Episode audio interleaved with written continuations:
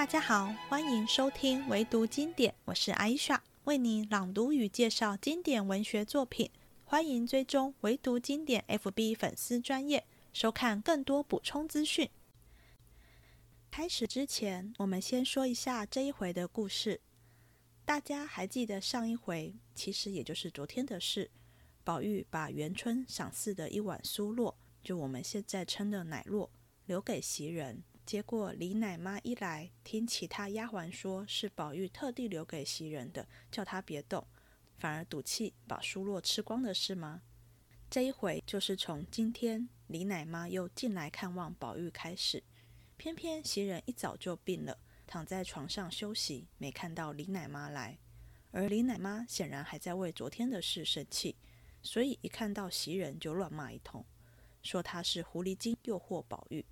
这时宝玉等人还没有搬入大观园，所以宝玉、黛玉的房间在隔壁，都跟贾母在一起。宝玉在黛玉房中听见骂人声，赶过来劝架，反而被奶妈骂直护着袭人，弄得好不尴尬。最后是凤姐赶来安慰奶妈，把她请去房中吃烧鸡、喝酒，才结束。晚上，宝玉吃过饭回房，闲闲没事，见丫鬟们都出去玩了，只剩麝月一个人看家。想起早上麝月说头痒，便要帮他用细密的梳子避避头。宝玉跟麝月二人是没有男女之情的，单纯是宝玉体贴，麝月知道他的个性，私下也不讲究当时人看中的主仆之礼。不只是麝月，府中那些丫鬟们也都如此。因此，就让宝玉帮他避避头。隔天，宝玉的义母弟弟贾环，也就是赵姨娘的儿子，去找宝钗、莺儿等人玩，连输了几盘，便耍赖，硬说自己赢了，要拿宝钗的丫鬟莺儿的钱。莺儿气不过，抢白了几句。刚好宝玉来看到，便要贾环到其他地方玩。赵姨娘看到贾环不太开心的回来，不是安慰他。还骂他自找的，干嘛去找他们玩？被凤姐在窗外听到，把赵姨娘骂了一顿，又把贾环念了一遍，送他钱去找其他姐姐玩。刚好史湘云来了，她是贾母娘家的侄孙女，宝玉跟宝钗便一同往贾母这边来。黛玉见了就吃起醋来，回房生气去了。宝玉忙跟过来哄她，偏偏宝钗怕他们两个又吵架，让贾母担心。很快的就把宝玉请回贾母跟前，让黛玉更生气。最后是宝玉掏心掏肺的说了一串，才让黛玉消气。第二十回，王熙凤正言谈妒意，林黛玉俏语虐娇音。话说宝玉在黛玉房中说耗子精，宝钗撞来，讽刺宝玉元宵不知绿蜡之典。三人正在房中互相取笑，那宝玉恐黛玉饭后贪眠，一时存了食，或夜间走了困，皆非保养身体之法。幸而宝钗走来，大家谈笑，那黛玉方不欲睡，自己才放了心。忽听他房中嚷起来，大家侧耳听了一听，黛玉先笑道：“这是你妈妈和袭人叫唤呢。”那袭人待他也罢了，你妈妈再要认真排宣他，可见老辈会了。宝玉忙欲赶过去，宝钗一把拉住道：“你别和你妈妈吵才是呢，她是老糊涂了，倒要让她一步儿的事。”宝玉道：“我知道了。”说毕走来，只见李嬷嬷拄着拐杖在当地骂袭人。忘了本的小长粉，我抬举你起来，这会子我来了，你大模斯样的躺在炕上，见了我也不理一理儿，一心只想装狐妹子哄宝玉，哄得宝玉不理我，只听你的话。你不过是几两银子买来的小丫头子罢了，这屋里你就做起号来了，好不好的？拉出去配一个小子，看你还妖精似的哄人不哄？袭人先知道李嬷嬷不过因他躺着生气，少不得分辨说病了才出汗，蒙着头。原没看见你老人家，后来听见他说哄宝玉，又说配小子，由不得又羞又委屈，禁不住哭起来了。宝玉虽听了这些话，也不好怎样，少不得替他分辨，说病了吃药。又说你不信，只问别的丫头。李嬷嬷听了这话，越发气起来了，说道：“你只护着那起狐狸，哪里还认得我了呢？叫我问谁去？谁不帮着你呢？谁不是袭人拿下马来的？我都知道那些事，我只和你到老太太、太太跟前去讲讲。把你奶了这么大，到如今吃不着奶了，把我扔在一边，趁着丫头们要我的强。”一面说一面哭。彼时黛玉、宝钗等也过来劝道：“妈妈。”你老人家担待他们些就完了。李某某见他二人来了，便诉委屈，将当日吃茶欠雪出去和昨日苏洛等事唠唠叨叨说个不了。可巧凤姐正在上房算了输赢账，听见后面一片声嚷，便知是李某某老病发了，又值他今儿输了钱，迁怒于人，排宣宝玉的丫头。便连忙赶过来，拉了李某某，笑道：“妈妈别生气，大节下老太太刚欢喜了一日，你是个老人家，别人吵你还要管他们才是。难道你倒不知规矩，在这里嚷起来，叫老太太生气不成？你说谁不好，我替你打他。我屋里烧得滚热的野鸡，快跟了我喝酒去吧！”一面说，一面拉着走，又叫风儿替你李奶奶拿着拐棍子擦眼泪的卷子。那李嬷嬷脚步沾地。跟了凤姐儿走了，一面还说：“我也不要这老命了，索性今日没了规矩，闹一场子，讨个没脸，强四受那些娼妇的气。”后面宝钗、黛玉见凤姐儿这般，都拍手笑道：“亏他这一阵风来，把个老婆子错了去了。”宝玉点头叹道：“这又不知是哪里的账，只捡软的欺负，又不知是哪个姑娘得罪了，上在他账上了。”一句未完，晴雯在旁说道：“谁又没疯？得罪他做什么？既得罪了他，就有本事承认，犯不着带累别人。”袭人一面哭，一面拉着宝玉道：“为我得罪了一个老奶奶，你这会子又为我得罪这些人，这还不够我受的，还只是拉扯人。”宝玉见他这般病势，又添了这些烦恼，连忙忍气吞声，安慰他，仍旧睡下出汗。又见他汤烧火热，自己守着他，歪在旁边劝他：“只养病，别想那些没要紧的事。”袭人冷笑道：“要为这些事生气，这屋里一刻还住得了？但只是天长日久，静着这么闹，可叫人怎么过呢？你只顾一时为我得罪了人，他们都记在心里。遇着坎儿，说的好说不好听的，大家什么意思呢？”一面说，一面禁不住流泪。又怕宝玉烦恼，只得勉强忍着。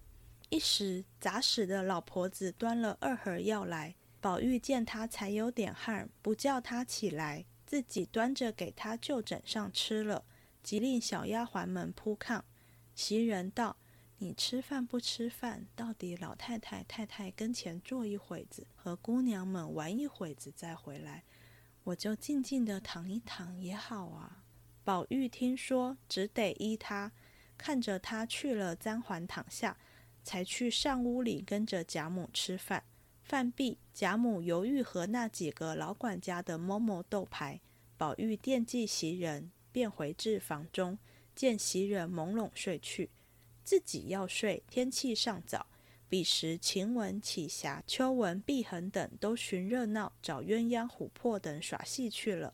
见麝月一人在外间屋里灯下磨骨牌，宝玉笑道：“你怎么不和他们去？”麝月道：“没有钱。”宝玉道：“床底下堆着钱，还不够你输的。”麝月道：“都乐去了，这屋子交给谁呢？那一个又病了，满屋里上头是灯，下头是火，那些老婆子们都老天拔地服侍了一天，也该叫他们歇歇了。”小丫头们也服侍了一天，这会子还不叫玩玩去吗？所以我在这里看着。宝玉听了这话，公然又是一个袭人了，阴笑道：“我在这里坐着，你放心去吧。”麝月道：“你既在这里，越发不用去了。咱们两个说话不好。”宝玉道：“咱们两个做什么呢？怪没意思的。也罢了，早起你说头上痒痒，这会子没什么事，我替你避头吧。”麝月听了道。使得，说着将文具进夹搬来，卸去钗环，开起头发。宝玉拿了篦子替他篦，只避了三五下，见晴雯忙忙走进来取钱，一见他两个，便冷笑道：“嗯，交杯盏还没吃，就上了头了。”宝玉笑道：“你来，我也替你避避。”晴雯道：“我没这么大造化。”说着，拿了钱，摔了帘子，就出去了。宝玉在麝月身后，麝月对镜，二人在镜内相视而笑。宝玉笑着道：“满屋里就只是他磨牙。”麝月听说，忙向镜中摆手儿。宝玉会意，忽听哗一声帘子响，晴雯又跑进来问道：“我怎么磨牙了？咱们倒得说说。”麝月笑道：“你去你的吧，又来拌嘴了。”晴雯也笑道：“你又护着他了，你们瞒神弄鬼的，打量我都不知道呢。等我捞回本人来再说。”说着，一进去了。这里宝玉通了头，命麝月悄悄服侍他睡下。不肯惊动袭人，一宿无话。次日清晨，袭人已是夜间出了汗，觉得轻松了些，只吃些米汤静养，宝玉才放了心。因饭后走到薛姨妈这边来闲逛。彼时正月内，学房中放年学，闺阁中祭针纸，都是闲时。因贾环也过来玩，正遇见宝钗、香菱、莺儿三个赶围棋作耍。贾环见了也要玩，宝钗数日看他也如宝玉，并没他意。今儿听他要玩，让他上来，做了一处玩，一注十个钱。头一回自己赢了，心中十分欢喜。谁知后来接连输了几盘，就有些着急。赶着这盘正该自己掷骰子，若掷个七点便赢了，若掷个六点也该赢，掷个三点就输了。一拿起骰子来，狠命一掷，一个坐定了二，那一个乱转。婴儿拍着手，只叫幺，贾环便瞪着眼，六七八混叫。那骰子偏生转出幺来，贾环急了，伸手便抓起骰子来，就要拿钱，说是个四点。婴儿便说明明是个幺。宝钗见贾环急了，便求婴儿一眼，说道。越大越没规矩，难道爷们还赖你，还不放下钱来呢？婴儿满心委屈，见姑娘说不敢出声，只得放下钱来，口内嘟囔说：“一个做爷的还赖我们，这几个钱连我也瞧不起。钱儿和宝二爷玩，他输了那些也没着急，下剩的钱还是几个小丫头子们一抢，他一笑就罢了。”宝钗不等说完，连忙喝住了。贾环道。我拿什么比宝玉？你们怕他，都和他好，都欺负我，不是太太养的。说着便哭。宝钗忙劝他：“好兄弟，快别说这话，人家笑话。”又骂婴儿。正值宝玉走来，见了这般景况，问是怎么了？贾环不敢啧声。宝钗素知他家规矩，凡做兄弟的怕哥哥，却不知那宝玉是不要人怕他的。他想着。兄弟们一并都有父母教训，何必我多事反生疏了？况且我是正出，他是庶出，饶这样看待，还有人背后谈论，还经得辖制了他，更有个呆意思存在心里。你倒是何呆意？因他自幼姐妹从中长大，亲姐妹有元春、探春，叔伯的有迎春、惜春，亲戚中又有湘云、黛玉、宝钗等人。他便料定天地间灵熟之气只忠于女子，男儿们不过是些渣子琢磨而已。因此，把一切男子都看成浊物，可有可无。只是父亲伯叔兄弟之伦，因是圣人遗训，不敢为伍，所以弟兄间亦不过尽其大概就罢了，并不想自己是男子，需要为子弟之表率。是以贾环等都不甚怕他。只因怕贾母不依，才只得让他三分。现今宝钗生怕宝玉教训他，倒没意思，便连忙替贾环掩饰。宝玉道：“大正月里哭什么？这里不好，到别处玩去。你天天念书，倒念糊涂了。譬如这件东西不好，横竖哪一件好，就舍了这件取那件。难道你守着这东西哭会子就好了不成？你原是要取乐，倒招得自己烦恼，还不快去呢？”贾环听了，只得回来。赵姨娘见他这般，因问是哪里垫了踹窝来了。贾环便说：“同宝姐姐玩来着，因儿欺负我，赖我的钱。宝玉哥哥撵了我来了。赵姨娘啐道：“谁叫你上高台盘了？下流没脸的东西，哪里玩不得？谁叫你跑了去讨这没意思？”正说着，可巧凤姐在窗外过，都听到耳内，便隔着窗户说道。大正月里怎么了？兄弟们，小孩子家一半点儿错了，你只教导他说这样话做什么？凭他怎么着？还有老爷太太管他呢，就大口家啐他。他现是主子，不好。横竖有教导他的人，与你什么相干？环兄弟出来跟我玩去。贾环素日怕凤姐比怕王夫人更甚，听见叫他，便赶忙出来。赵姨娘也不敢出声。凤姐向贾环道：“你也是个没气性的东西哟。”时常说给你要吃要喝要玩，你爱和哪个姐姐妹妹哥哥嫂子玩就和哪个玩，你总不听我的话，倒叫这些人教的你外心邪意、狐媚艳道的，自己又不尊重，要往下流里走，安着坏心还只怨人家偏心呢。输了几个钱就这么个样。因问贾环：“你输了多少钱？”贾环见问，只得诺诺的说道：“输了一二百钱。”凤姐啐道：“亏了你还是个爷，输了一二百钱就这么着？”回头叫风儿去取一吊钱来，姑娘们都在后头玩呢，把他送了去。你明儿再这么狐妹子，我先打了你，再叫人告诉雪里，皮布接了你的。为你这不尊贵，你哥哥恨得牙痒痒，不是我搁着窝心脚，把你的肠子还窝出来呢。贺令去吧。贾环诺诺的跟了风儿，得了钱，自去和迎春等玩去，不在话下。且说宝玉正和宝钗玩笑，忽见人说。史大姑娘来了，宝玉听了，连忙就走。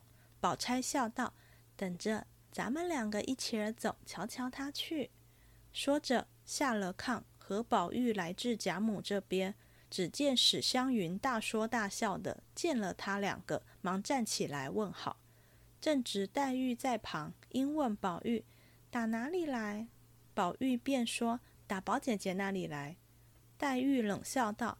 我说呢，亏了半柱，不然早就飞了来了。宝玉道：“只许和你玩，替你解闷儿。不过偶然到他那里，就说这些闲话。”黛玉道：“好没意思的话，去不去关我什么事？又没叫你替我解闷儿，还许你从此不理我呢。”说着，便赌气回房去了。宝玉忙跟了来，问道：“好好的，又生气了？就是我说错了，你到底也还做作，和别人说笑一会子啊？”黛玉道：“你管我呢？”宝玉笑道：“我自然不敢管你，只是你自己糟蹋坏了身子呢。”黛玉道：“我作贱了我的身子，我死我的，与你何干？”宝玉道：“何苦来？大正月里死了活了的。”黛玉道：“偏要说死，我这会子就死。你怕死，你长命百岁的活着，好不好？”宝玉笑道：“要像只管这么闹，我还怕死吗？倒不如死了干净。”黛玉忙道。正是了，要是这样闹，不如死了干净。宝玉道：“我说自家死了干净，别错听了话，又赖人。”正说着，宝钗走来说：“史大妹妹等你呢。”说着，便拉宝玉走了。这黛玉越发气闷，只向窗前流泪。没两盏茶时，宝玉仍来了。黛玉见了，越发抽抽搭搭的哭个不住。宝玉见了这样，知难挽回。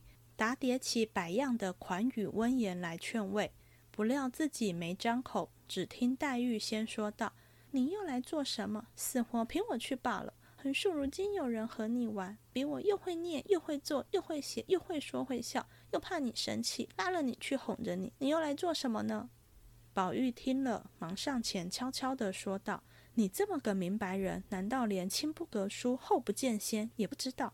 我虽糊涂，却明白这两句话。”头一件，咱们是姑舅姐妹，宝姐姐是两姨姐妹，论亲戚也比你远。第二件，你先来，咱们两个一桌吃一桌睡，从小一处长大的，她是才来的，岂有个为她远你的呢？黛玉啐道：“我难道叫你远她？我成了什么人了呢？我为的是我的心。”宝玉道：“我也为的是我的心，你难道就知道你的心，不知道我的心不成？”黛玉听了，低头不语，半日说道。你只怨人行动趁怪你，你再不知道你怄的人难受，就拿了今日天气比，分明冷些，怎么你倒脱了亲切披风呢？宝玉笑道：“何尝没穿？见你一恼，我一暴躁就脱了。”黛玉叹道：“回来伤了风，又该熬着炒吃的了。”二人正说着，只见湘云走来，笑道：“爱哥哥、林姐姐，你们天天一处玩，我好容易来了，也不理我一理儿。”黛玉笑道：“真是咬舌子爱说话，连个二哥哥也叫不上来，只是爱哥哥、爱哥哥的。回来赶围棋，又该你闹幺爱三了。”宝玉笑道：“你学惯了，明儿连你还咬起来呢。”湘云道：“他再不放人一点，真会挑人。就算你比世人好，也不犯见一个打去一个。我只出个人来，你敢挑他，我就服你。”黛玉便问是谁。湘云道：“你敢挑宝姐姐的短处，就算你是个好的。”黛玉听了，冷笑道：“我当是谁？原来是他，我可哪里敢挑他呢？”宝玉不等说完，忙用话分开。湘云笑道：“这一辈子我自然比不上你。”我只保佑着明儿得一个咬舌儿林姐夫，时时刻刻你可听幺阿二的去。阿弥陀佛，那时才现在我眼里呢。说的宝玉一笑，湘云忙回身跑了。要知端详，且听下回分解。袭人虽然是丫鬟，但一来她是贾府的宝贝，宝玉的大丫鬟，这个位置是百里挑一的人才能担当的，不是随便一个阿猫阿狗都行。二来，他是从贾母房中借调给宝玉，还算是贾母的人，所以大家不看僧面也会看佛面，不太会有人无故给袭人没脸。但这一回，袭人却被李奶妈大骂一顿，值得我们好好聊一聊。上一回写到李奶妈在宝玉房中赌气，趁袭人不在，把宝玉留给她的酥萝吃掉，还一副瞧不上袭人的样子。这一回看到袭人，当面骂得更狠了。他的话中有一句至关重要，他说：“袭人哄得宝玉不理我，只听你的话。”还说宝玉只护着袭人这只狐狸，哪里还认得我了呢？大家有发现吗？李奶妈的心态已经不是单纯喜不喜欢袭人的问题，而是有点像婆婆在吃媳妇的醋那样。虽然袭人不是妾或姨娘，即使她是妾或姨娘，在贾府的地位也还是低下的，但现在的她。确实是宝玉房中地位最高的丫鬟，也是宝玉身边最亲近的女性，能够亲自照料他的生活起居，还时时规劝宝玉，引他走在家人所期望的正途之上，对宝玉有某种程度的规范力。奶妈跟主子的关系是很亲近的，在第三回黛玉离家赴贾府时，只带了两个人，一个是小丫头雪雁，另一个就是奶妈王嬷嬷。同一回，迎春三姐妹来至正室跟黛玉见面时，除了丫头们随身伺候，他们的奶妈也一同前来。第八回，宝玉去梨香院探望宝钗，李奶妈也是随侍在侧，反而袭人这些大丫头不会跟着出来。第十七回，宝玉去大观园散心，也只有奶妈与小厮们跟着伺候，所以奶妈不是只在主子小时候喂养他们而已。在他们成长过程都持续扮演重要的角色。我们不清楚宝玉小时候跟李奶妈的关系如何，但从他退休后还三天两头进来看望宝玉，进来还不忘问丫鬟们他一天吃几碗饭、几点睡觉等等，又看不惯丫鬟们的样子，碎念个不停。可以知道李奶妈是一个掌控欲很强的人，也可以想象，如果宝玉某一餐吃多吃少，或某一天晚睡了。他必然也会唠叨个不停。他对于宝玉长大、日常起居作息自有其他丫鬟分担照顾，完全无法放手与放心。大家应该可以理解，李奶妈关心宝玉一餐吃多少饭，跟宝玉关心黛玉一天吃几碗饭意义绝对不一样。以心理学的角度，李奶妈对宝玉的控制欲以及对袭人的嫉妒，都是源自于过低的自我价值感，或者说自卑。瑞士心理学家 Verena Kast 认为，自卑感重的人无法面对自己的不足，所以当一段关系中有所不如意时，嫉妒给了自己一个很好的借口：不是我有问题让你不喜欢我，而是另一个人让你不喜欢我，也就是我都没有问题，有问题的是造成我们问题的第三个人，无论那个第三人是否真实存在。所以李奶妈才会认为是袭人的教唆。让宝玉都不听他的话，没有把他放在第一位。嫉妒往往也伴随强烈的控制欲，正因为自卑让自己缺乏安全感，唯有透过掌控来证明自己有能力掌控别人，才能感受到自我价值。看到李奶妈这样，就不禁想到他的儿子李贵。相较于妈妈的抢戏，李贵倒是一个很稳重、识大体的人。大家记得李贵的戏份吗？第九回，贾家家属的年轻男学生们趁老师不在打群架，打得一发不可收拾。宝玉嚷着说要去跟老师贾代儒告状，最后就是他的大仆人李贵劝下的。李贵说话很有条理，他先是说贾代儒既然家里有事先走了，为了这点小事去打扰老师也不好。接着话头一转，把矛头指向班长贾瑞，说他平日言行不正，让人无法信服，难怪今日劝不了架。若他不出面处理，闹到贾代儒那里，他也逃不过。意思是要贾瑞让始作俑者金荣道歉了事。后来宝玉还问李贵，金荣是哪一房的亲戚，想把他赶出学堂。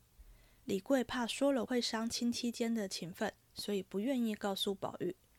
理论上，宝玉还未成年，也不理家或与亲戚们交际往来，即使伤了亲戚间的和气，也影响不到他。但李贵不是从宝玉的角度来思考这件事。而是以贾府的角度来考虑，所以不告诉宝玉。另一次是第十六回，秦钟临终前，李贵陪宝玉来见他最后一面。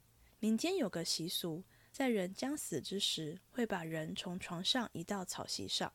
所以宝玉一来，看到秦钟被一下坑，知道他将死，忍不住叫了出来。此时李贵怎么说的呢？他说。秦钟是因为生病躺在炕上硬邦邦的很不舒服，才被移下来让筋骨舒服一下。宝玉这样一叫，反而让病人受怕，是不是很会说话？最后我们说一下凤姐骂赵姨娘的那段话。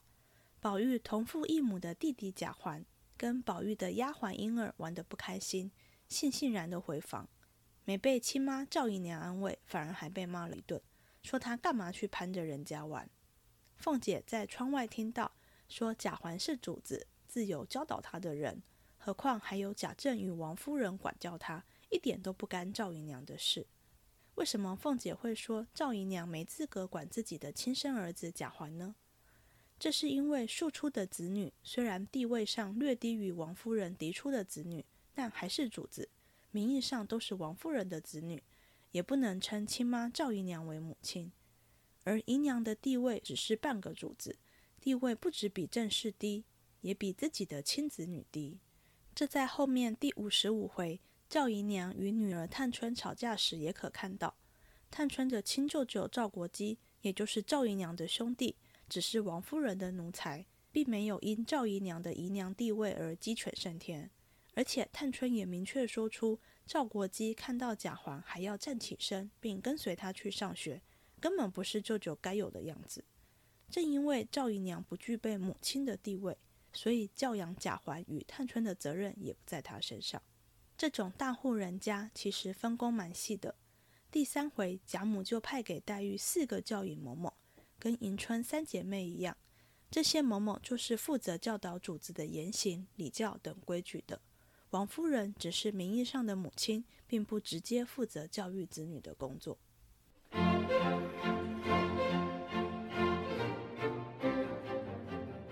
这一集结束了，希望你喜欢，我们下次见。